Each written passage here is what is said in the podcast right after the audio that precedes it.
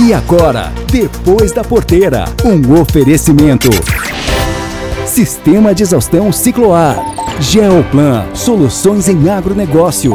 E Federa, nutrição animal. Olá, meus amigos, tudo bem? Eu sou Nelson Moreira e hoje vamos começar mais um programa Depois da Porteira. Nessa edição, vamos entrevistar Dalci Bagolin, que é adido agrícola do Brasil na Índia, onde vamos desvendar um pouco do mercado e do potencial de mercado brasileiro naquele país. Vamos ter também as cotações, as notícias, os comentários e tudo aquilo que nós já estamos acostumados. É logo depois do comercial. Aguarde só um minutinho. Mais saúde. Faça sua parte contra o coronavírus. Olá, vivemos uma crise muito séria na saúde pública. Enfrentamos um inimigo invisível, o novo coronavírus. Ele causa a doença Covid-19, que vem provocando centenas de milhares de mortes em todo o mundo. Enquanto os cientistas não descobrem uma vacina para nos imunizar, a melhor proteção é reduzir a disseminação do vírus. E isso é responsabilidade de cada um de nós. Sempre que possível, fiquem em casa. Mas, caso tenha que sair, use máscara de proteção para cobrir bem o nariz e a boca. Outras ações importantes são higienizar frequentemente as mãos com água e sabão ou álcool em gel a 70%. E não toque com as mãos no rosto. Se cuide e proteja quem você ama.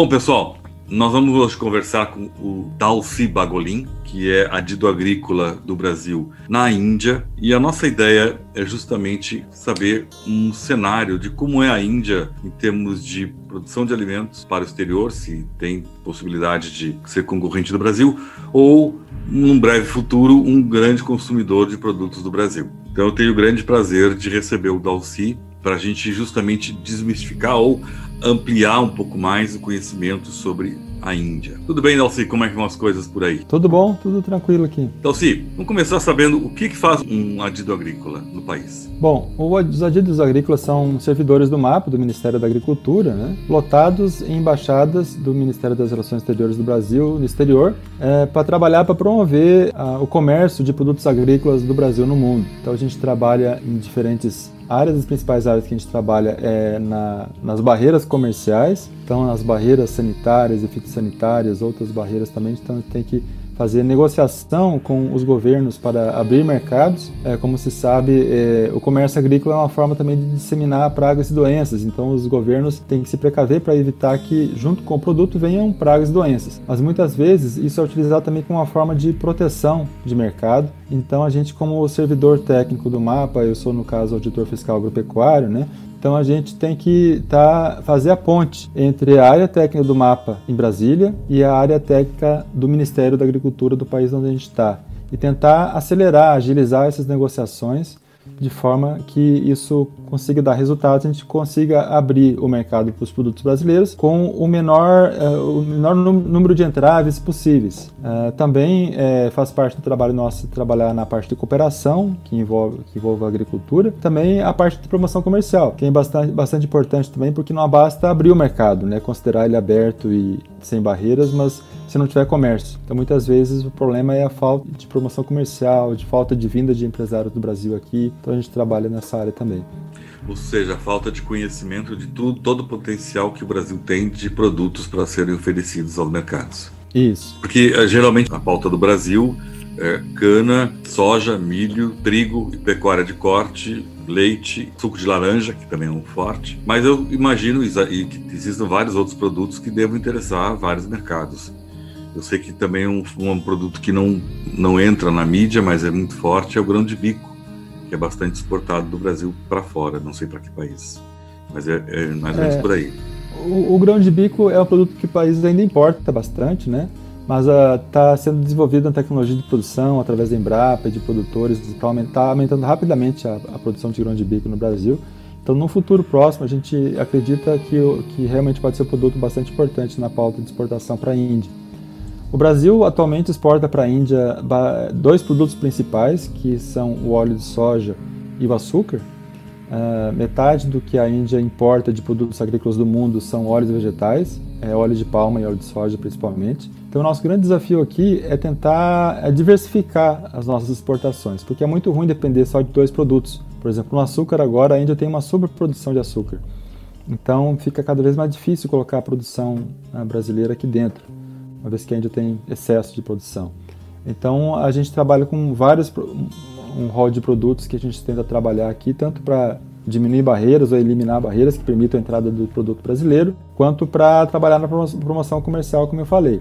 Então tem alguns produtos que são já bastante importantes na nossa pauta, como por exemplo os pulses, que aí englobam uma série de leguminosas, incluindo os feijões. Então o Brasil é um tradicional exportador de feijão calpi para a Índia mas agora a gente está explorando novos mercados como feijão rajado, feijão mungo, mas o, os maiores produtos importados pela Índia são feijão guandu e feijão e grão de bico. Né? Então, o Brasil ainda precisa ter a produção desses produtos para poder exportar. A gente tem que trabalhar também com algodão. A Índia é um exportador de algodão, concorrente do Brasil, mas ela também importa para fazer o blend de produtos e também na, na entre safra. Nós conseguimos abrir esse ano, em janeiro, quando a ministra Tereza Cristina esteve aqui, a, abrir o mercado para gergelim do Brasil. E é bem interessante porque é, até o mês passado o Brasil já tinha exportado para a Índia quase 4 milhões de, de dólares de gergelim. Então é, é um, um caso que a gente abriu o mercado e o mercado já está sendo efetivado de forma bastante rápida.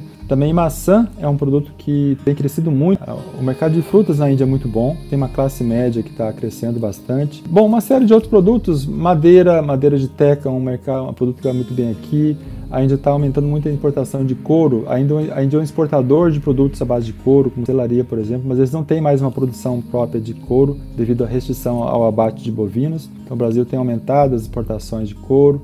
Eu poderia enumerar aqui uma série de produtos aí que não são mercados talvez tão grandes em volume como é o mercado de óleos vegetais, que é um produto que a Índia importa bastante, mas que são mercados importantes que pode atender uma cadeia produtiva no Brasil. A gente está focado bastante em ampliar as oportunidades para frutas e castanhas, que a gente acha que tem um grande potencial aqui. Então, olhando o panorama de uma forma mais, mais ampla, a gente poderia dizer que a Índia, bom, a Índia é um país que tem crescido aí 6, 7, 8% ao ano consistentemente ao longo dos últimos 10, 10 15 anos. Então, isso tem ocasionado um crescimento econômico que faz com que a classe média tenha mais renda, se urbanize, mude os hábitos de consumo e com isso eh, passa a querer comprar outras coisas e passa a querer consumir produtos de maior valor agregado. Isso aí tem, tem aumentado muito o consumo interno, por exemplo, de carne de frango, que cresce no ritmo de 5 a 7% ao ano. Da mesma forma, frutas, lácteos. Então a gente tem é, tentado trabalhar para suprir essa demanda, mas uma questão que é pouco considerada no Brasil é, e um dos grandes problemas que a gente tem para aumentar esse comércio bilateral, justamente a falta de conhecimento comercial de lado a lado. São dois países com uma distância geográfica razoável, a gente não tem linha de voo direto, direto então há uma, um desconhecimento é, cultural e linguístico, uma série de coisas, mas principalmente comercial. E o Brasil, por exemplo, não conhece muito da agricultura indiana. A agricultura indiana é bastante forte. A Índia tem o segundo PIB agrícola do mundo, depois da China. O Brasil seria o quarto, né, depois dos Estados Unidos. Então é um país que produz bastante alimento. Eles têm uma produção de arroz, e trigo e açúcar muito grande. Hoje tem até um problema de excesso de produção, como eu falei. E eles concorrem com o Brasil, por exemplo, na carne bovina a carne bovina, todo mundo sabe que na Índia não se pode comer carne bovina, pelo menos na maioria dos estados, mas o que eles consideram carne bovina é incluindo a carne de búfalo. O código de, de comércio exterior, a carne de búfalo e de gado tem o mesmo código. Então, mas o que eles exportam, custo baixo, porque uma carne de carne de segunda, vamos dizer assim, é uma carne desossada. Eles não podem exportar carne com osso porque ainda tem muita febre aftosa aqui, mas eles concorrem com o Brasil numa categoria de carnes de, de segunda. Não seria com concorrência com com o produto é, de, de, primeira. Certo. Então, assim, ao mesmo tempo que a Índia pode ser um grande consumidor, na medida que o país continuar crescendo nesse ritmo e a gente acredita que volte a crescer o ano que vem, é, ele vai cada vez demandar produtos de maior, maior valor agregado, produtos à base de proteína e, e, frutas, produtos saudáveis. Então, o Brasil pode realmente ampliar muito a participação nesse mercado, mas ao mesmo tempo, a Índia pode ser sim um concorrente do Brasil em alguns produtos, como eu falei, algodão, carne bovina próprio café, a Índia concorre com o Brasil. Pessoal, vamos dar uma pausa para uma água? Já voltamos, tá? Existe uma diferença entre manter o gado alimentado e fazer ele ser produtivo. Com os produtos Federa, seu rebanho fica mais saudável e se alimenta melhor, transformando o pasto em quilos de carne ou litros de leite. Nossa linha de sais minerais ativa o sistema metabólico, promovendo melhor conversão e trazendo mais lucro. Venha conversar conosco. Temos produtos para todas as suas necessidades. Faça contato pelo 549 8422 4099. Vedera, a solução certa para o seu rebanho. Bom, agora vamos continuar com a nossa entrevista. Eles consomem carne suína? Não. É Não. muito pouco. Existe uma região da Índia, tudo que eu falar da Índia, tem um ditado aqui assim, tudo que, que se fala da Índia é verdade, mas o contrário também é verdadeiro em algum aspecto. Então, existem os paradoxos aqui na Índia. Então, assim, população de, de religião hindu não consome carne suína. A população de origem muçulmana, que é a maior do mundo, são 200 milhões de pessoas é, é, de religião muçulmana, também não consome carne suína, que é a segunda maior religião. É, os Sikhs, que é a terceira maior religião, também não consome carne suína. Então, é, mas existe uma região do país, no nordeste da Índia, que é aquela região que fica entre Myanmar e Bangladesh, que fica quase separada da Índia. Aquela região, sim, consome carne suína, mas eles ainda produzem carne suína numa, num sistema muito uh, uh, rudimentar, como era no Brasil muitos anos atrás. É, mas existe um mercado de carne suína é, que é pequeno, mas que existe, que é de grandes hotéis, redes de restaurante, é, redes de, de, de mercados para atender a população de origem asiática, como coreana, que tem bastante aqui. Então, existe um mercado para o Brasil de carne suína que hoje é atendido basicamente, é, é, é, basicamente pela Bélgica e outros países da Europa. Então a gente um dos desafios nossos, a gente conseguiu abrir o mercado de carne suína em 2018, a gente conseguiu ter o certificado aprovado. Então nós temos hoje o mercado aberto, mas não temos comércio ainda. Então nós estamos ansiosos para que consigamos fazer a primeira venda de carne suína para a Índia. É um mercado bom, porque são produtos utilizados por cadeias de, de restaurantes e hotéis de alto nível, então são produtos de alto valor agregado. O imposto é em torno de 30%, mas o mesmo imposto que é cobrado de, no, de nós vai ser cobrado dos europeus, já que a produção local ainda é muito pequena, então é mercado do Brasil tem tudo para entrar, já que a gente é, é, tem uma boa produção e é competitivo nesse mercado. Soja pode ser um futuro grande consumidor de soja e aí o Brasil ser um ah. outro fornecedor, né, ter um outro mercado é, além da China. A, a, a soja é um produto chave para entender a relação Brasil-Índia. Atualmente é o nosso maior produto, não na forma de grão, na forma de óleo, óleo. de soja. Acontece o contrário da China. Para a China, o Brasil é obrigado a exportar grão. A China quer processar produto lá e, e ter o farelo para alimentar uh, os suínos lá e aves e ter o óleo. Com a Índia, o que acontece? A Índia não autoriza a entrada de produtos transgênicos, produtos OGMs. Uhum. Então a gente não tem como exportar grãos para a Índia hoje nem tá. o Brasil, nem nenhum país do mundo. O que acontece? A produção de frango, como eu falei, tem aumentado a, fa a faixa de 5 a 7% ao ano. Eles têm uma limitação muito grande para produzir soja. A Índia, as áreas que estão destinadas à soja são áreas marginais, as, as principais áreas de cultivo são destinadas a arroz e trigo, e essas áreas são cultivados com irrigação de superfície, então é difícil plantar soja nessas áreas. As chuvas aqui se concentram em quatro meses do ano, chove 70% da chuva do ano, que é de é, junho a setembro, é, que são chamados monções. Isso faz com que o cultivo de soja seja difícil, porque nessa época é complicado, porque chove muito, a soja larga, então a produtividade da soja aqui é muito baixa, em torno de mil quilos por hectare. Por falta de cultivares, tecnologia, porque realmente as condições de produção não,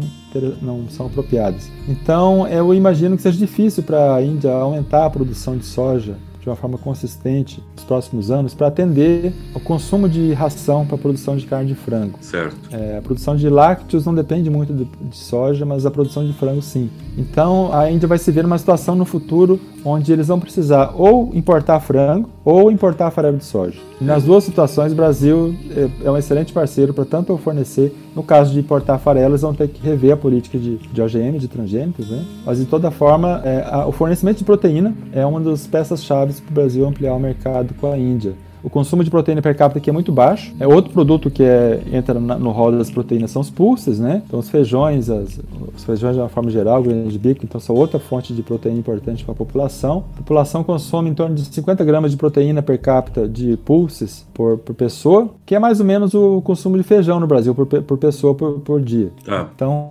em, em tese, o consumo seria igual, mas o que acontece? Enquanto o Brasil consome 40 quilos de carne de frango por... A Índia consome 3 quilos de carne de frango por pessoa por ano. Então, tá.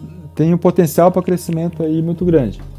Dalci, para que o produtor brasileiro que queira entrar no mercado, ela precisa também conhecer o costume alimentar daquele país. Como é que é mais ou menos o costume alimentar da média do, da Índia? É muito fruta e pulses e, e pouca é, proteína animal? Ou, ou naqueles que comem proteína animal, como são muçulmanos, é, em menor quantidade e muito mais outros tipos de alimentos. Uh, e tem como reverter isso? E a classe média que está crescendo é toda ela, não só de uma religião ou de outra. Isso, a classe média que, que cresce, cresce de uma forma geral. Né?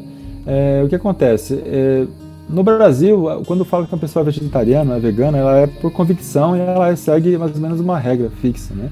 Okay. É, o conceito de vegetariano na Índia é um pouco mais flexível. Então, a quase a totalidade dos vegetarianos eles consomem lácteos, que é uma fonte de proteína importante, né? O queijo panir, que é o queijo cottage, para eles é uma importante fonte de proteína. Algumas pessoas são vegetarianas realmente convictas, outras pessoas, elas, ocasionalmente, são, às vezes, por falta de recurso. Então a pessoa não tem recurso para comprar carne de frango, por exemplo. Então, algumas famílias elas consomem carne de frango uma ou duas vezes por semana. Essa régua do que é vegetariano, o que não é, é difícil até de mensurar. Então, tem em cada lugar você vê um número diferente. Ah, um terço é vegetariano, dois terços é vegetariano. Mas de forma geral, uma considerável parte da população é vegetariana. Então, para essa, os lácteos e os pulses são uma importante fonte de proteína. Mas a classe média tem mudado os hábitos alimentares. Então, por exemplo, é, é comum ouvir que a juventude tem que estar consumindo mais carne. Então, a família não consome carne em casa, mas o filho trabalha fora, ele almoça na empresa, almoça no, no, restaurante, lá ele vai consumir carne de frango, por exemplo, ou carne de carneiro. Tá. Então, os hábitos alimentares estão mudando. Um problema para a gente entrar com carne de frango, que é o, o, costume de consumir carne fresca e não carne congelada, é um preconceito grande contra o consumo de carne congelada em geral. É, e então as pessoas vão na, na, no mercado e compram o frango vivo, ou o frango é abatido na hora, ou você tem o frango ali apenas resfriado. Mas isso tem mudado, sim, com o tempo, à medida que as famílias ficam menores e as mulheres trabalham precisa de uma certa comodidade de comprar, não ter que ir todo dia na feira comprar o frango é, para consumir. Então, a, a, expectativa é que o consumo de carne congelada aumente. Pessoal, vamos dar uma pausa para uma água? Já voltamos, tá? Você que é produtor de hortifruti, tá sabendo que a LS Tractor tem os tratores feitos sob medida para sua propriedade? Eles são tão específicos que tem até um nome diferente. São os Hortifruti Tratores. Com ele, você faz as tarefas da sua plantação com eficiência garantida por quem entende do negócio. Afinal, a tecnologia vem da Coreia do Sul, uma das maiores especialistas em hortifruti do mundo. Pode confiar. Vá até uma concessionária, converse com um dos nossos profissionais e garanta o seu Hortifruti Trator LS Tractor, a marca de tratores que mais cresce no Brasil. Bom, agora vamos continuar com a nossa entrevista. Pelo que eu entendi também da, da nossa conversa inicial, se algumas empresas montassem uma processadora de frango, uma processadora de soja para reverter para outros produtos, isso também teria uma demanda uh, consistente para o Brasil de fornecimento. Sim, é um dos grandes desafios da Índia. Enquanto o resto do mundo trabalha para diminuição de consumo de alimentos processados, a Índia tem um, um, a grande meta de aumentar o processamento dos alimentos. E tem uma justificativa disso. Por quê? Porque é, apenas menos de 10% dos produtos consumidos na Índia são processados. Ou seja, é comum a pessoa comprar o grão de trigo e levar o grão de trigo no moinho perto de casa para moer, fazer a farinha. Ele compra o frango vivo ou o frango recém-abatido. Em tese, isso pode ser legal, mas na prática, o que acontece? Como não há muita capacidade de processamento, de pós-colheita de armazenagem, há um desperdício muito grande, perda de pós-colheita. Então, na época que produz tomate, tem tomate demais, o preço abaixa, aí o produtor joga o tomate fora ou nem colhe, porque o preço é tão baixo que não compensa colher. Mesma coisa acontece com a cebola. Então há um grande esforço do governo de aumentar o investimento em processamento de alimentos, indústrias que vão processar o alimento, pode conservar por mais tempo e gerar empregos. Então uma das grandes oportunidades que tem para o Brasil na Índia é vir e fazer investimento nessa área de processamento de alimentos, onde o governo fornece vários incentivos. E aí sim, o, a fazer um mix de produtos locais com produtos importados do Brasil e aí a gente tem uma oportunidade maior de comércio. Como os costumes, como tu mencionou, são muito diferentes, a gente sempre recomenda que, que sempre que possível o exportador brasileiro tenha um parceiro local que conheça os costumes, o comércio. Importante que uh, os empresários do Brasil venham para a Índia, façam contato pessoal. A gente vai ter uma, por exemplo, uma feira, é, uma feira Cial vai acontecer em fevereiro. E cada vez que vem a missão do Brasil, os empresários do Brasil voltam muito otimistas com o potencial da Índia. Falta realmente ligar as pontas aí para que o comércio aumente. Esses países do Mar Negro, Ucrânia, Rússia, podem ser um competidor do Brasil para a Índia? Ah, já são, né? No caso de é, alguns pulses, por exemplo, a Ucrânia é um, um fornecedor de milho, no caso, né? Aham. Uhum. Então, se também se houvesse um trabalho de produtores que quisessem entender nichos, não plantando OGM, teria um mercado bastante potencial na Índia. Milho e soja. É, é, nesse momento ainda não, né? Porque nesse momento a Índia ainda exporta um pouco de farelo de soja para a Europa como não OGM. Como toda a ah. soja que é não OGM, eles, eles competem com a soja brasileira exportada não OGM para a Europa. Mas ano a ano tem diminuído essa exportação. Então a gente acredita que vai haver um ponto de flexão, onde a Índia vai deixar de ser exportador de soja para ser importadora. Qual é mais ou menos hoje não... da população da Índia? É 1 bilhão e 300 milhões de pessoas. Tá. E tu As projeções que... que se fazem é aquele que eles vão, eles vão ter a maior população do mundo, é, ao mesmo tempo que as projeções para 2030, 2040, que eles vão ser entre a, a, as primeiras economias do mundo, passando o Japão, né, que hoje é a terceira maior economia. Tá. E então, tu de toda forma, que... eles vão ser bastante relevantes para o Brasil. Que seria o tamanho dessa classe média que está crescendo aí? Hoje são 200 milhões de pessoas, mas essa classe média está aumentando, então é, eles têm um Brasil de classe média, né? É, e tem uma classe média alta, que não são 200 milhões, obviamente, mas é bastante expressiva, que são pessoas que viajam para o exterior, que eles vão para a Europa, que eles consomem produtos lá de alto nível, eles querem voltar para a Índia e consumir esses produtos de, de qualidade. Por exemplo, a gente fez um evento esses dias sobre cafés especiais, e a Índia é um grande produtor de café, mas esse ano a gente aumentou muito as exportações de café para a Índia, porque que eles estão reprocessando aqui, exportando como café solúvel. Mas há um mercado enorme e as pessoas ainda não associam na Índia uh, café e Brasil. Eles uhum. pensam Brasil, futebol, basicamente. Então a gente precisa todo um investimento em marketing realmente para fazer um esforço para que, com esse mercado, obviamente, de nicho, tem que ser um marketing focado para um público específico, né, que aprecia café, mas com certeza tem um espaço enorme para cafés especiais do Brasil que as pessoas vão querer esse tipo de consumidor. Ele não quer consumir simplesmente um café, ele quer consumir um café especial, orgânico, produzido no Brasil, uma determinada condição. Né? Então, certo. tem um, um, grande mercado para esse tipo de produto. Porque Sim. realmente, assim, a gente tem uma série de produtos produzidos no Brasil que precisa buscar novos mercados, novas possibilidades. Por isso que eu acho importante a, função do adido que foi instituída. Assim. Exatamente por isso o nosso trabalho é tentar diversificar a pauta de exportações, não deixar concentrado em apenas um ou dois produtos e tiver uma, uma enormidade de produtos que, que a Índia pode estar comprando do Brasil, embora em volumes ainda pequenos, o aumento do volume realmente vai depender da, desse crescimento econômico abrangendo a classe média, mas a gente pode atender cadeias importantes de produção agrícola no Brasil.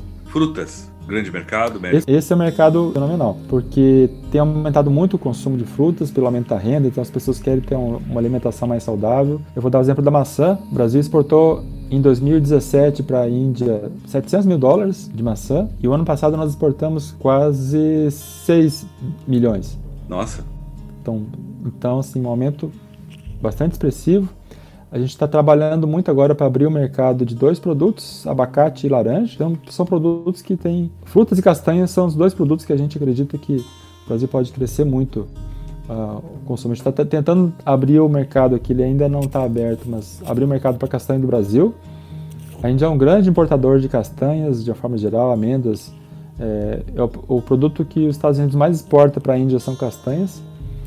A gente importa também bastante castanha do caju da África a um custo baixo para reprocessar e exportar.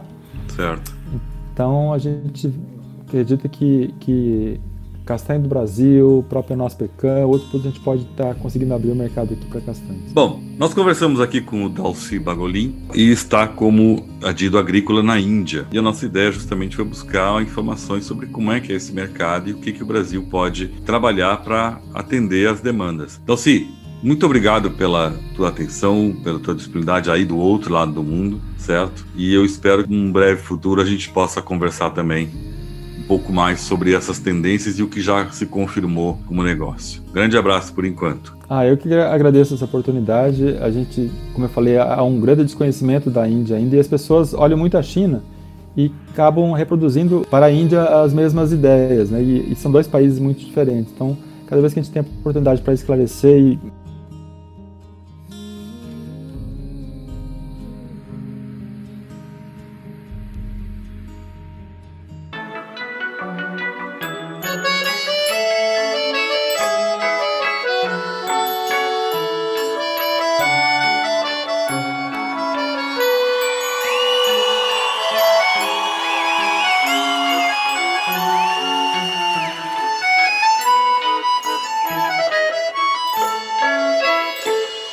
se encontram no cais do porto pelas calçadas Fazem biscates pelos mercados, pelas esquinas Carregam lixo, vendem revistas, juntam baganas E são pingentes nas avenidas da capital.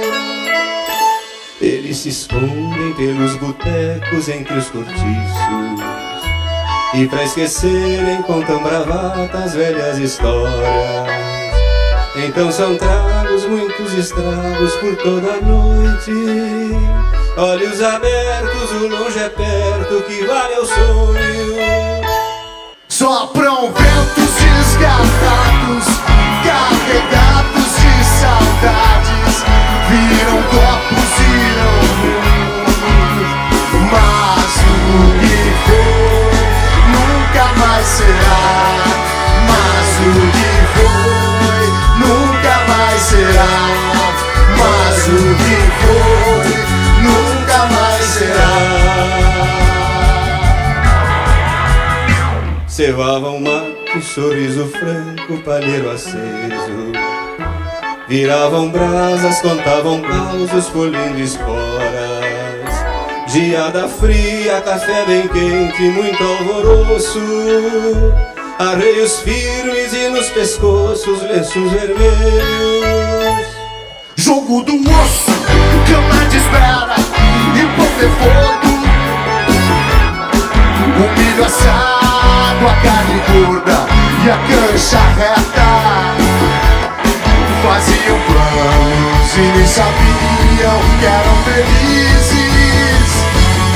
Olhos abertos, o longe é perto, que vale ao sonho. Sopram ventos desgarrados, carregados de saudade. Viram copos, viram mundo, mas o que for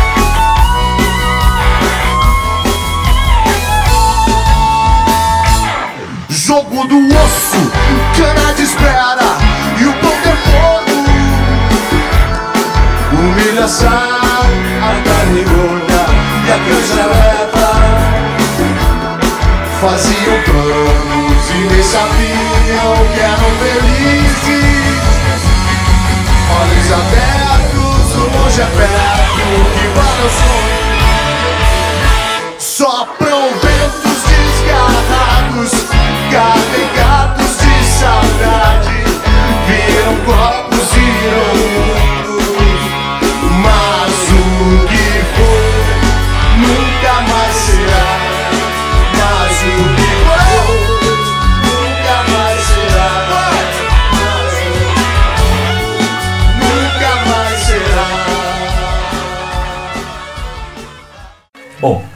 Dalci Bagolin, ele é de origem gaúcha, mora no Mato Grosso há muitos anos, mas mantém o gosto pela música nativista. Então foi ele que pediu a música Desgarrados, de Mário Barbará, que foi tocada pelo rock de galpão e a participação do próprio Mário Barbará. E na primeira música foi a Bruna Viola com a música Brincando com a Viola. E a seguir, vamos com as notícias. E vamos ao giro de notícias. O custo de produção no setor de proteína animal deve cair um pouco após a Câmara de Comércio Exterior ter suspendido temporariamente a TEC, tarifa externa comum, sobre as importações de soja e milho de fora do Mercosul. A avaliação é do presidente da Associação Brasileira dos Produtores de Leite. De acordo com Geraldo Borges, a Abra Leite acredita que a retirada da tarifa pode ajudar a controlar as altas vertiginosas nos preços desses insumos, que são commodities e possuem suas cotações atreladas ao dólar, vivendo um momento de maior exportação para a Ásia, sobretudo para a China. Ele disse ainda que a medida também pode beneficiar os consumidores, contendo talvez as altas dos alimentos à população. O Ministério da Agricultura divulgou nota informando que a suspensão temporária do imposto de importação para soja, grão, farelo e óleo de soja valerá até 15 de janeiro de 2021. Já em relação ao milho, as importações brasileiras sem pagamento de imposto vão até 31 de março de 2021. Segundo ainda o Ministério da Agricultura, o estabelecimento dessas datas visa não comprometer a comercialização da próxima safra, que tem a colheita prevista para início do próximo ano. Quer saber mais sobre o agronegócio? Acesse novoagro.com.br. Lilian Dias, do Novo Agro, especial para o Depois da Porteira.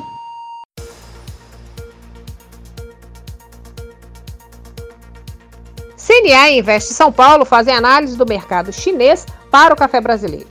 Confederação da Agricultura e Pecuária do Brasil, a CNA, e a representação da Investe São Paulo na China se reuniram na última terça-feira para uma transmissão online para fazer uma análise do mercado chinês para o café brasileiro. A coordenadora de exportação da CNA, Camisa Sander, conduziu o debate e falou do estudo elaborado em parceria pelas duas entidades, que traz características gerais sobre o tamanho do mercado chinês do café e os principais fornecedores para o país e oportunidades de acesso ao mercado para os cafeicultores brasileiros. A China é um mercado desafiador para colocar os produtos agropecuários nas gôndolas do país asiático. É preciso muita análise, planejamento e boas parcerias. A ideia do estudo é mostrar o perfil desse mercado para os membros do projeto AgroBR, explica Camila. O projeto AgroBR é um convênio da CNA com a Apex, voltado à internacionalização do agronegócio brasileiro. A iniciativa auxilia o empresário do setor, viabilizando negócios internacionais para aumentar a presença de pequenos e médios produtores do comércio exterior, além de diversificar a pauta de exportação brasileira. Durante o evento online, a analista de mercado da Invest São Paulo, Fernando Veloso, afirmou que ao final de 2020 o país asiático será uma das poucas economias a ter crescimento. De acordo com Fernando, a economia chinesa está a todo vapor e de julho a setembro deste ano cresceu 5% a mais do que o mesmo período de 2019. Mesmo neste cenário de pandemia, os níveis de importação e exportações da China são maiores que do ano passado. Para Veloso, os principais resultados do estudo da CNA e da Invest São Paulo, como a pesquisa de campo em supermercados e atacadistas de Xangai, onde foram colhidas informações de 300 rótulos de cafés em canais de vendas tradicionais e o e-commerce, Quase metade dos produtos eram em pó solúvel ou instantâneo, e a grande maioria com café com leite, ou seja, tipo 2 em 1. O analista ainda disse que a pesquisa apontou ampla popularidade do café em pó solúvel instantâneo entre os consumidores pela facilidade no preparo, porque na China há vários pontos de reposição de água quente devido ao hábito do consumo de chás. O café solúvel é o principal tipo de produto consumido pelos chineses, Entretanto, ainda há muitos desafios para entrar nesse mercado, pois o consumo per capita ainda é muito baixo. O chinês bebe, em média, 4 xícaras por ano, em comparação com o Japão, que consome cerca de 300 xícaras por ano. O mercado chinês apresenta também um desafio de crescimento, explicou Fernando.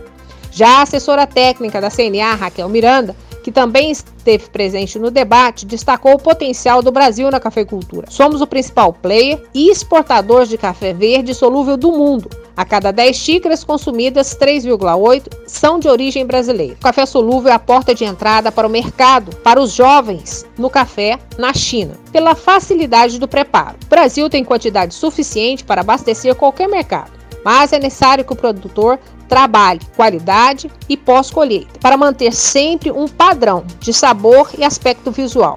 Para Raquel, quando se fala em mercado chinês, o desafio é levar produtos corretos e de qualidade, além de fazer marketing. Valéria Vilela para o Depois da Porteira.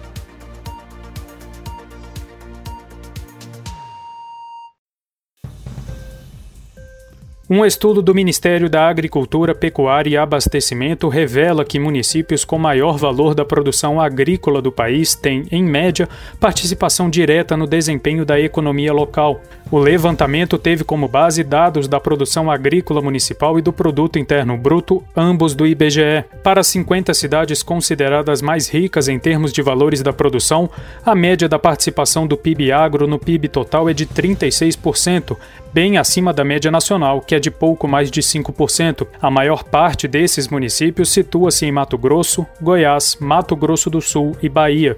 Segundo a nota técnica do Ministério da Agricultura, destacam-se os municípios de Sapezal, em Mato Grosso, líder na produção de algodão, onde o PIB agro em relação ao PIB do município é de 54,5%, e São Decidério, na Bahia, líder do algodão no estado, em que a participação no PIB é de 66,5%. O supervisor da produção agrícola municipal, Vinícius Wagner, destaca também a produção agrícola na cidade de Sorriso, em Mato Grosso. Agora, entre os municípios, Sorriso, no Mato Grosso, foi o destaque não só como o maior produtor nacional de soja e milho, mas também como o município com o maior valor da produção somado todos os produtos agrícolas, totalizando sozinho 3,9 bilhões de reais. Segundo números do Ministério da Agricultura, Pecuária e Abastecimento de 2019, Mato Grosso lidera o ranking dos estados com maior valor da produção agrícola, com receita de 58 bilhões de reais. Na sequência aparecem os estados de São Paulo, Rio Grande do Sul, Paraná e Minas Gerais. A receita da produção agrícola brasileira teve alta em 2019, crescendo 5% e atingindo 361 bilhões de reais novo recorde na série histórica iniciada em 1974 pelo IBGE. Em 2018, o valor havia subido 8%. O advogado e especialista em direito do agronegócio, Joviano Cardoso, destaca a variedade de renda dentro do segmento e chama a atenção para a importância do agronegócio para a recuperação econômica no cenário pós-pandemia. Então, o agronegócio brasileiro ele consegue ter renda nos quatro setores da, da agroindústria, do setor de insumos, é, da produção e ele estimula muito o setor de serviços. O agronegócio brasileiro ele gera divisa, ele tem sido sempre superavitário nas transações, ou seja, a gente vende mais do que compra. Nisso a gente recebe, né, consegue gerar capital aqui para dentro do país. Segundo o IBGE, dos 50 municípios com maior valor da produção agrícola do país, 22 encontram-se em Mato Grosso, 6 em Goiás, 6 em Mato Grosso do Sul e 6 na Bahia. Reportagem Tiago Marcolini.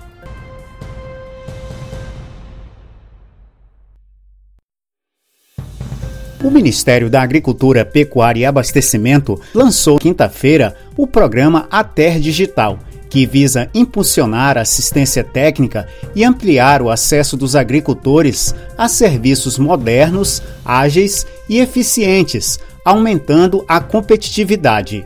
O mapa irá destinar inicialmente 40 milhões de reais para o programa.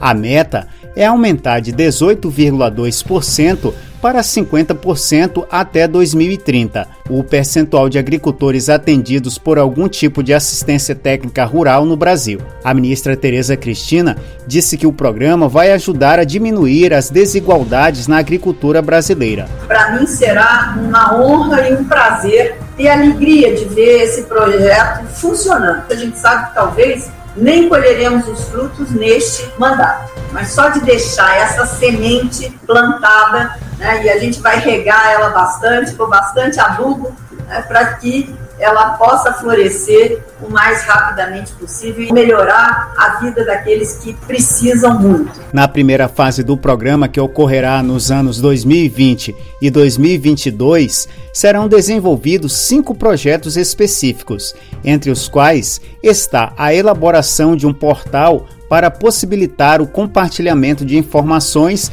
e conhecimentos sobre pesquisa e extensão nas áreas agrícolas demandadas pelos produtores rurais.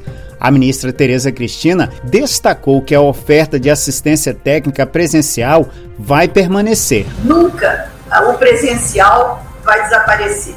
Mas eu acho que muito pelo contrário, nós vamos nos aproximar da mais segurança, é, cada vez mais estarmos mais perto desse agricultor que tem muitas dúvidas e que às vezes fica esperando 30 dias ou mais para que o técnico volte lá. Uma das ações previstas é a implementação, em parceria com o Instituto Interamericano de Cooperação para Agricultura, o ICA, de serviços de consultoria agrícola digital e agricultores familiares no Nordeste do Brasil.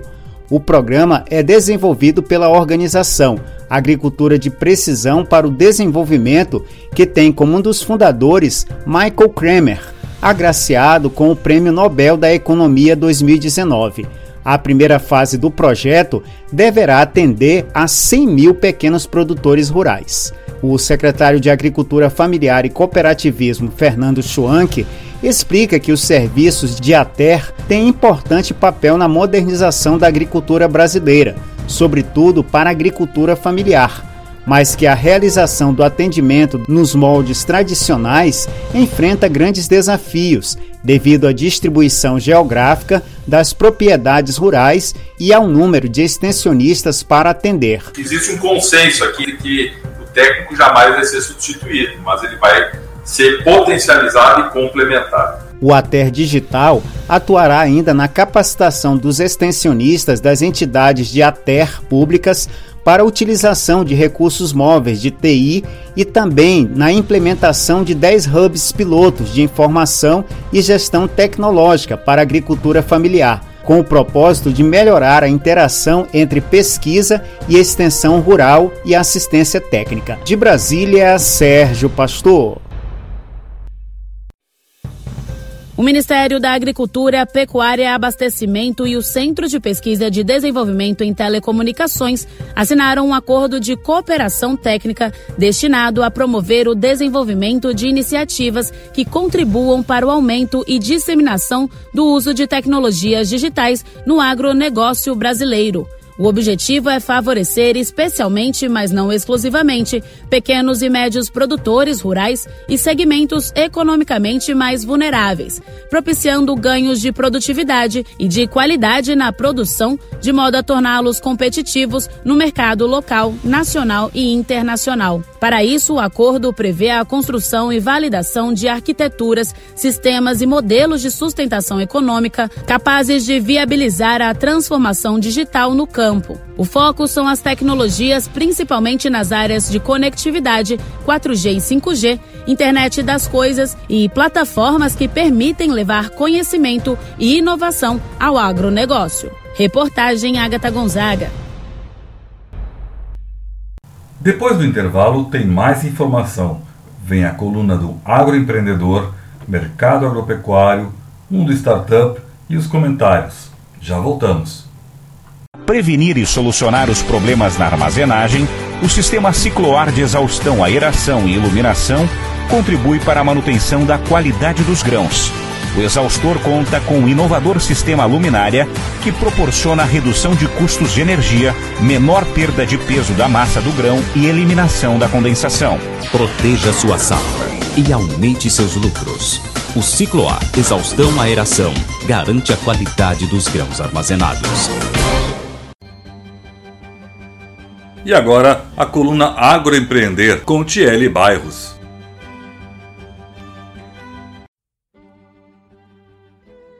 Olá, eu sou Thierry Bairros e estou chegando com o programa Agroempreender, a coluna semanal que fala sobre empreendedorismo rural. Aqui a gente conversa sobre como os negócios rurais estão se profissionalizando cada vez mais e buscando novos horizontes para expandir, lucrar e gerar emprego e renda. Tem uma música que exalta a alegria e ousadia, né? pois ela vai bem de encontro com as dicas que os experts dão para quem deseja começar o seu negócio. É preciso ter convicção de que vai dar certo e tentar e tentar. Foi o que fez a empresária Renata Costa Marques Neves, proprietária de um laticínio no pequeno município de Nossa Senhora do Livramento, em Mato Grosso. Em 2008, ela deixou a vida profissional em hotelaria em São Paulo para assumir o negócio do pai, que estava fechando. Até então, é, ele trabalhava com alguns produtos, como aqualhado, queijo, aqualhado ele já tinha deixado de produzir. E ele estava diminuindo, né? E eu resolvi reativar. Aí eu voltei novamente com os clientes, com os clientes antigos, né? E inclusive voltei com produtos que ele tinha parado. Persistência também é uma palavra muito usada pelos empreendedores. Renata começou praticamente do zero. Precisava de matéria-prima, de veículo, de clientes. Uma dificuldade que encontrou foi o básico: dinheiro para dar aquele primeiro gás no negócio. É, a questão de você zero no mercado, acabando de uma, abrir uma empresa, razão social nova, e você conseguir dinheiro, um capital de giro, alguma coisa nesse sentido. Então eu não tinha nada. A Renata conta que na época do pai, a matéria-prima era da própria fazenda, mas ela optou por adquirir tudo terceirizado. No município, não tinha uma bacia leiteira organizada e nem produtos de qualidade para a demanda, mas esse não era o único obstáculo. O que você acha que aconteceu quando uma mulher assumiu uma empresa do pai e precisou lidar com novos e antigos fornecedores? Eu tive a questão do preconceito do machismo mesmo, de produtor. Eu ia fazendo, porque quem mexe com essa parte sou eu. E eu acabei tendo que passar alguns fornecedores para o meu, pro meu esposo conversar, porque você percebia que ele não queria falar, não, não aceitava falar com mulher. A experiência da Renata com hotelaria deu uma base geral de administração. Mas no laticínio, tudo é bem diferente. É voltado mais para a indústria, comercialização de produto, tem tributação, N coisas que envolvem, entendeu? Então eu tive uma certa dificuldade. No final das contas, são mais de 10 anos de trabalho à frente do laticínio. Renata conta que muitas vezes pensou em desistir, mas se tem uma dica que deixa para quem quer empreender é: tem que acreditar em você. Muitos falavam que eu era louca, que eu não ia conseguir, que era impossível, né? E se eu acreditasse isso no que eu escutava no começo, eu hoje teria esse sucesso, né? Tiane Bairros, do Agro Empreender, especial para o Depois da Porteira. Soja, milho, boi gordo, preço do leite. Vem aí as informações do mercado agropecuário.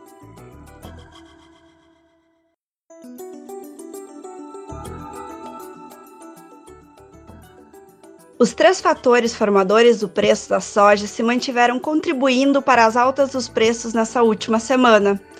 Altas na Bolsa de Chicago para a soja, dólar se mantendo na casa dos 5,60 e prêmios também fortalecidos. Interior continua remunerando melhor do que o preço de paridade de exportação, reflexo da falta de oferta de produto disponível para venda e demanda aquecida. Os fatores que mais continuam impactando o mercado é o clima no Brasil, onde produtores aguardam ansiosamente as chuvas para desenvolver o plantio. Segunda-feira, o USDA divulgou relatório com 75% de área já colhida nos Estados Unidos até dia 18 de outubro. Os fatores altistas no momento são consumo mundial acima da produção, com redução nos estoques finais, consumo doméstico chinês aquecido, atrasos do plantio no Brasil devido ao clima mais seco e mercado atento à possibilidade de clima mais seco na Argentina e no sul do Brasil devido ao Laninha. Muito cedo para falar em redução de produtividade para o Brasil, mas um atraso na entrada da safra já é considerado, e por isso chineses continuam comprando soja americana no momento para garantir o estoque. Importante continuar acompanhando todos esses fatores, além do impacto do Covid-19 nas economias globais e das eleições americanas que se aproximam, o que também impacta no dólar. Hoje, sexta-feira, dia 23 de outubro, 15 horas, dólar sendo cotado a 5,62, alta de 0,5%. E Bolsa de Chicago, contrato de janeiro, 10 dólares e 78 centes por bushel, com alta de 6 pontos. Quem desejar se manter informado, conte conosco. Me mande uma mensagem para o número 054 99922 2121 e receberá os nossos informativos de forma gratuita sobre o mercado da soja todos os dias. E quem desejar fazer ótimos negócios com os melhores preços, também estamos à disposição. Aqui, Franciele Link, da corretora Moeda da Terra, especialmente para o programa Depois da Porteira. Um abraço a todos!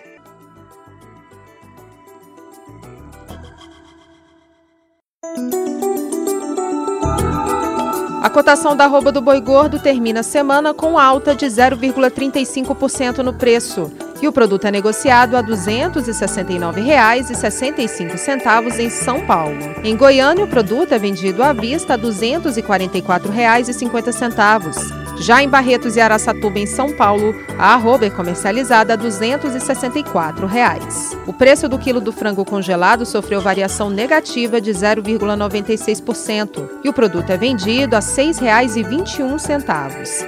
Já o preço do frango resfriado não teve variação e a mercadoria é comercializada a R$ 6,11. No mercado financeiro, o preço da carcaça suína especial subiu 1,95% e o produto é negociado a R$ 13,04. Em Minas Gerais, o suíno vivo é vendido a R$ 9,02. No Paraná, o produto é comercializado à vista a R$ 8,46. Os valores são do Canal Rural e Cepeia. Reportagem Jalila Árabe.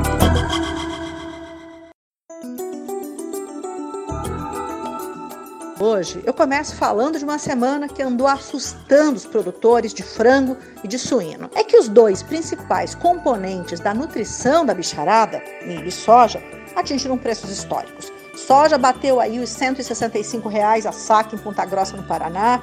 Milho foi vendido por 70 reais a saca Isso sem falar na especulação no mercado futuro, que já está com bônus, com ágil aí embutido, tudo isso gerando uma incerteza e aumento no custo de produção, sem dúvida nenhuma. Mas nesse ano atípico de pandemia, do fechamento de escola, de home office, de muita gente dentro de casa, o consumo de alimentos básicos, como ovos, carne, leite, aumentou.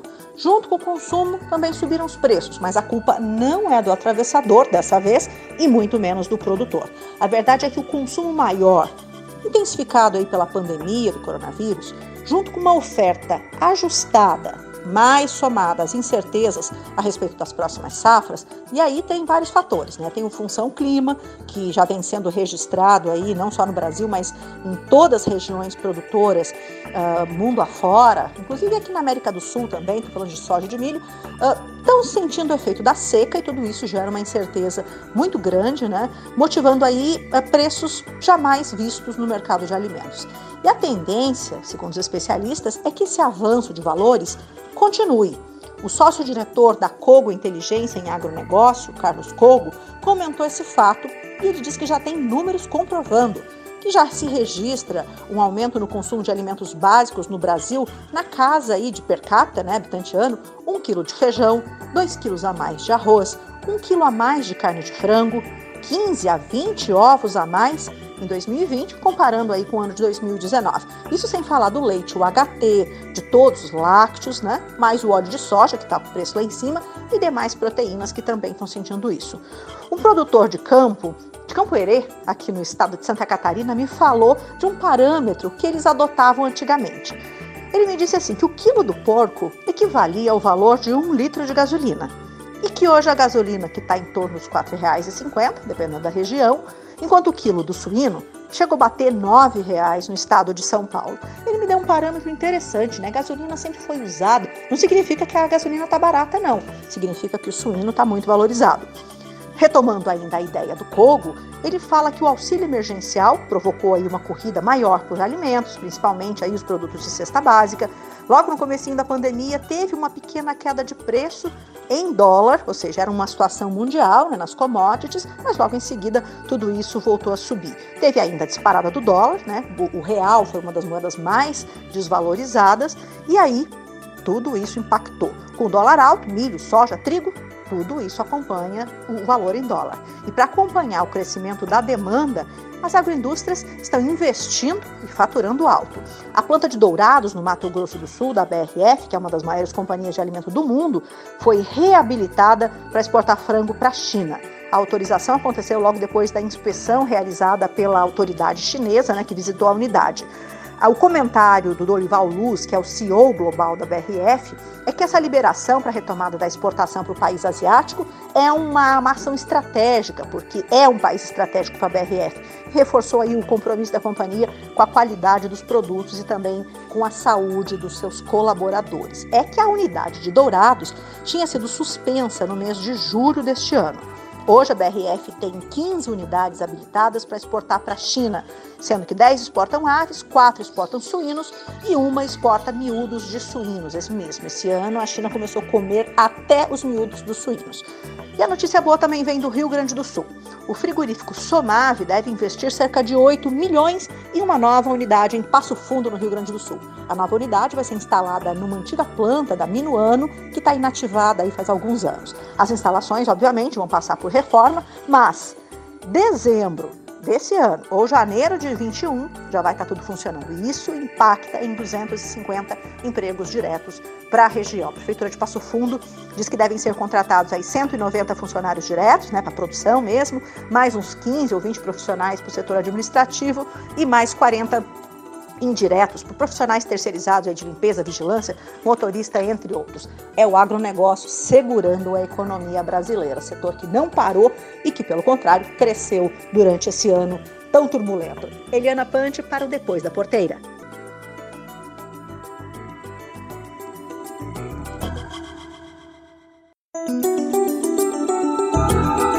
A saca de 60 quilos do café arábica termina a semana com alta de 1,57% no preço e é vendida R$ 539,87 na cidade de São Paulo. O café robusta também teve alta de 0,64% no valor e a saca é comercializada a R$ 401,98 para retirada no Espírito Santo.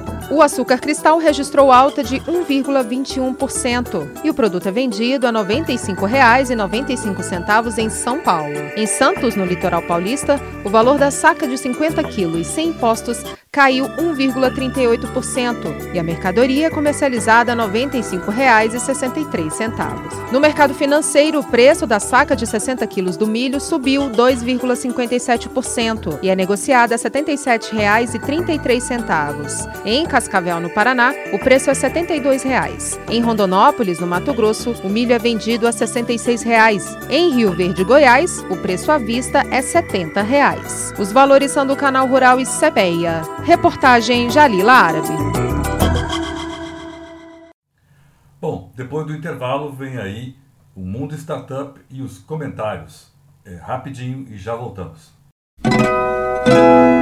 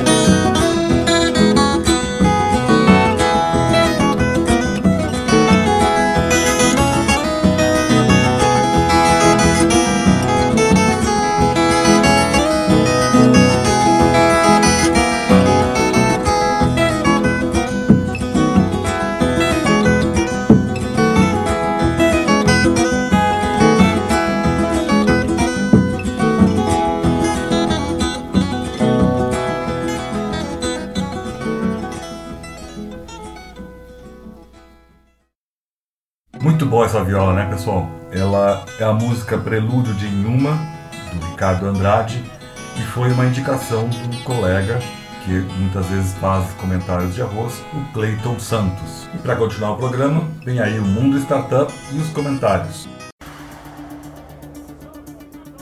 E agora, Mundo Startup, apresentado pela Kátia Desessart.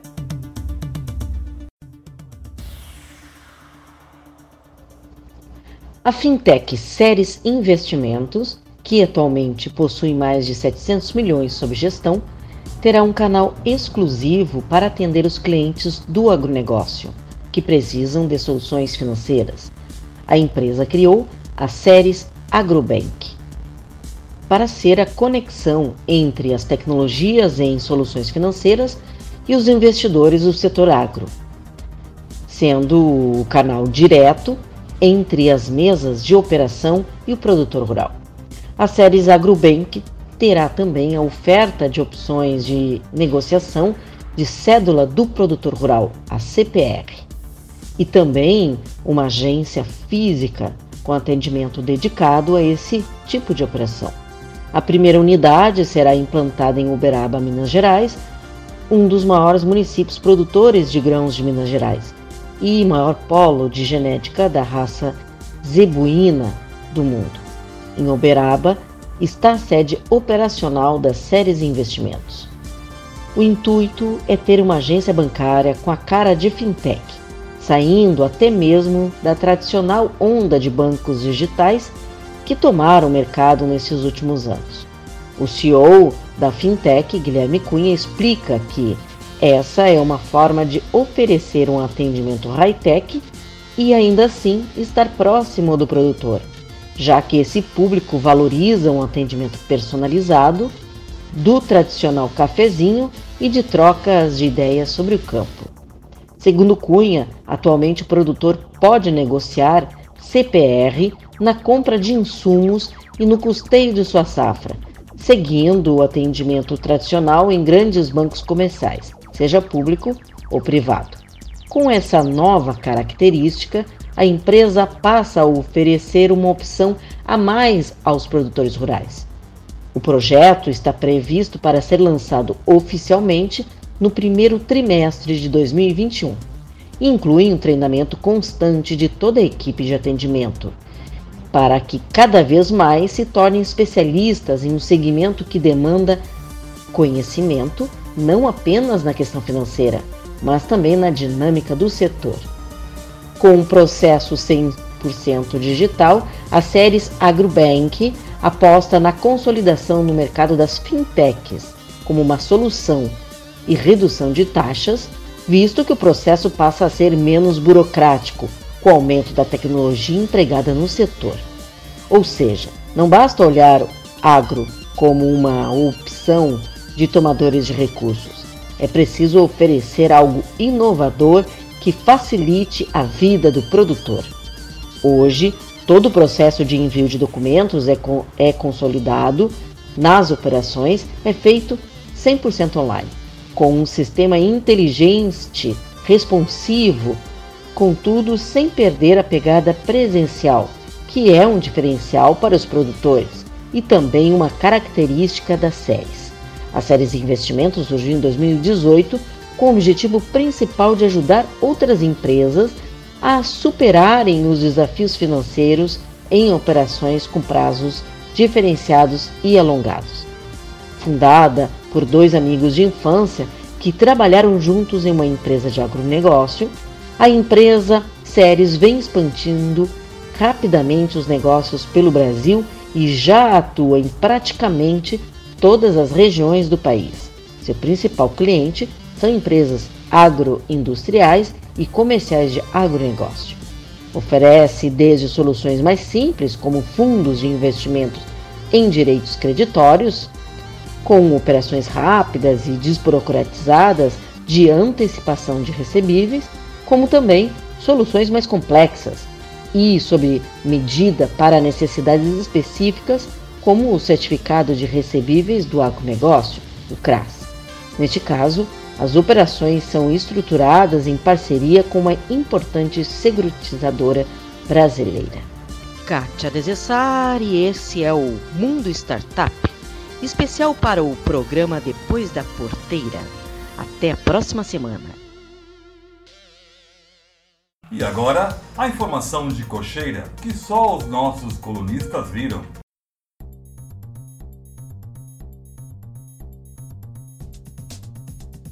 Olá, amigos do Depois da Porteira. A semana fechou com ganhos de 3% na Bolsa Brasileira, embora na última sexta-feira o Ibovespa tenha registrado queda. A euforia tomou conta dos mercados na última semana em função dos dados internacionais, que vêm sendo mais positivos, e também com a expectativa de que os Estados Unidos cheguem a um acordo sobre o pacote de estímulo à economia. Foi por isso que o dólar não chegou a subir tão forte na semana que passou. Embora na sexta tenha fechado em alta, cotado a 5,62, na semana houve desvalorização em relação ao real de 0,28%. De qualquer forma, eu sempre lembro aqui da previsão dos economistas para o fim do ano. Eles revisaram mais uma vez para cima a expectativa para o dólar. Acreditam agora que a moeda americana vai valer R$ 5,35, R$ 5,35 no mês de dezembro deste ano faça as suas contas e decida se é melhor vender ou comprar insumos e também em relação ao seu planejamento de comercialização da safra, levando em conta essas previsões para o dólar. Lembrando que para o ano que vem, a previsão fica entre 5 e 5,10. Bom, por fim, eu quero comentar com vocês outros fatos que marcaram aí a economia brasileira nos últimos dias. Um deles é a falta de matéria-prima na indústria.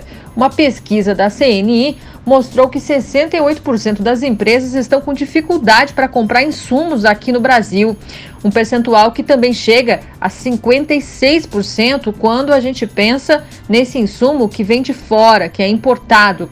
O resultado é que 44% dos empresários da indústria admitem que estão com problemas para atender os clientes dentro do prazo e alguns admitem que não estão conseguindo atender os pedidos e entregar as encomendas. Entre os setores mais afetados estão papel e celulose, indústria têxtil e também o setor de alimentos. Mas as entidades acreditam que até o final do ano a situação se normalize. Ainda é o efeito da retomada econômica. Os pedidos vieram mais rápido do que o previsto e os estoques de insumos estavam muito baixos durante a quarentena. Vai levar um tempo para equilibrar o mercado. Era isso, meus amigos. Até a próxima, Alessandra Mello, de São Paulo, para o Depois da Porteira.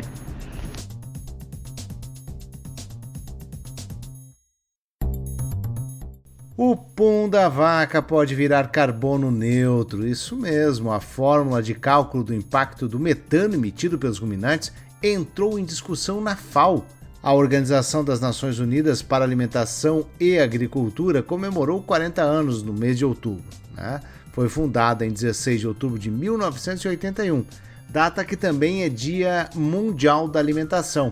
Sempre com embasamento científico, vamos à sustentabilidade, à preocupação com os gases de efeito estufa e o caminho aberto para as mudanças dos cálculos do impacto do metano emitido pelos ruminantes, que entrou em discussão na FAO. E pode surpreender quem fez cara feia e apontou o dedo para o pum das vacas, isso mesmo. No cálculo atual, o metano teria entre 24 e 28 vezes mais capacidade de efeito estufa do que o CO2, e isso transformou os bovinos em um dos maiores vilões do planeta, entre arrotos e puns.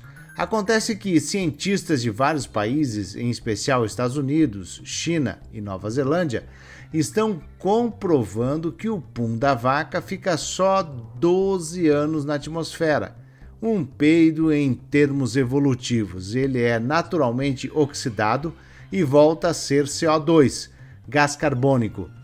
Esse que será novamente absorvido pela pastagem, transformado em fibra e começa o ciclo novamente. Alimenta o gado, é digerido pelas bactérias do rumen, parte vira nutriente e parte vira gás metano que será emitido e em 12 anos voltará a estar disponível para a planta. Não há aumento dos teores totais de CO2 na atmosfera. Isso é biológico, um ciclo fechado. Arroz é a mesma coisa.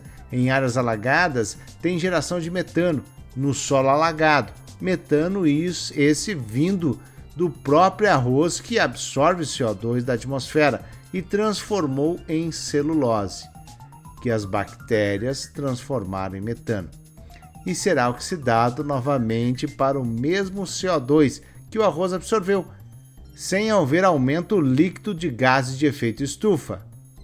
Vaca de malvada pode passar como carbono neutro. É isso, resumindo. Vamos repetir para entender um pouco essa conta. O carbono que a grama absorveu transformou em celulose. A celulose vai para o rumo do gado. Boa parte vai virar nutriente para o próprio animal. Outra parte da celulose se transforma em CH4, o gás metano. Esse metano vai para a atmosfera e depois de 12 anos, ó, somente 12 anos, é oxidado sozinho pelo raio do sol e presença de oxigênio. Esse metano oxidado volta a ser CO2, gás carbônico, que a pastagem absorveu. Volta a ser celulose, não tem acréscimo de CO2 na atmosfera. Isso acontece há milhões de anos na Terra. As diretrizes da Parceria de Avaliação e Desempenho Ambiental da Pecuária, da FAO, foram desenvolvidas principalmente para apoiar as avaliações básicas e o rastreamento do desempenho ambiental nas cadeias de abastecimento da pecuária.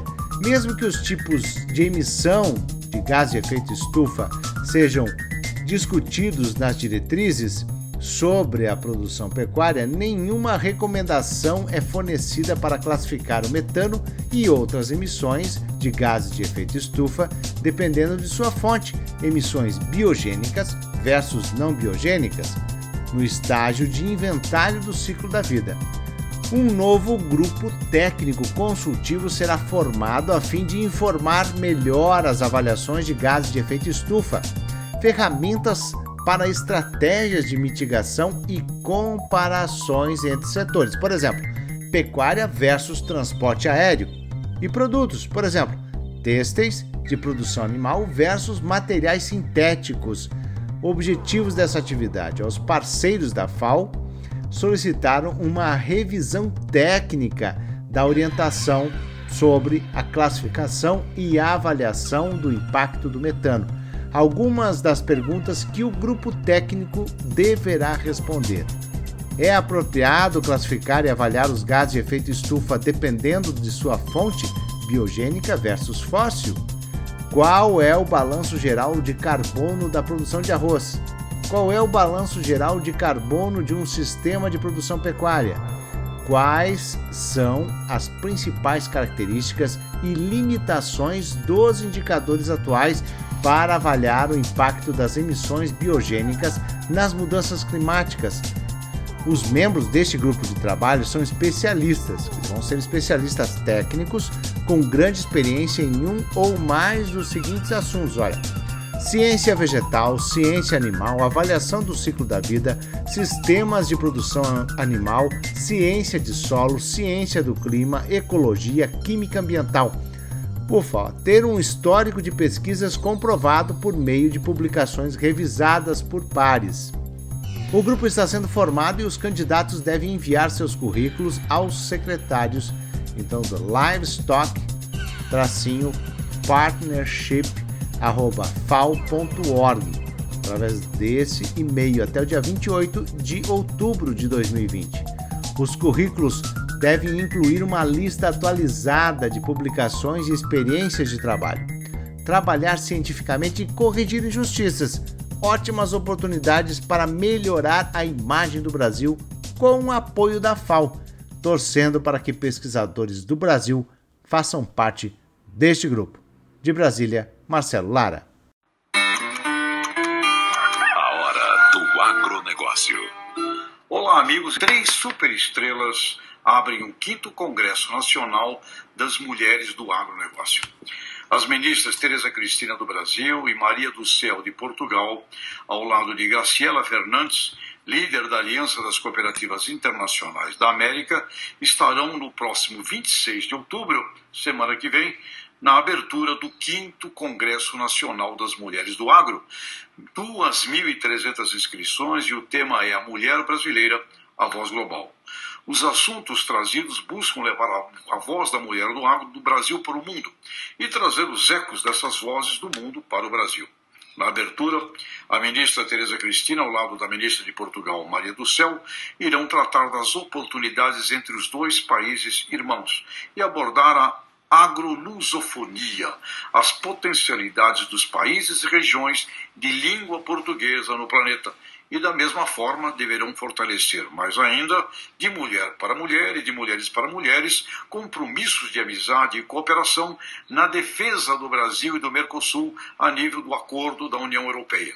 Por outro lado, a abertura do mercado de lácteos dos Açores para o Brasil também significa um ato positivo. A líder da Aliança das Cooperativas do Continente Americano, Graciela Fernandes, significa um elo poderoso de integração continental. José Luiz Tejon. O Depois da Porteira vai ficando por aqui, desejando a todos uma ótima semana. A apresentação é de Nelson Moreira e a produção é da Agropress Marketing e Comunicação. Agradeço a todos pela audiência, espero encontrá-los no próximo programa. Um abraço e até lá!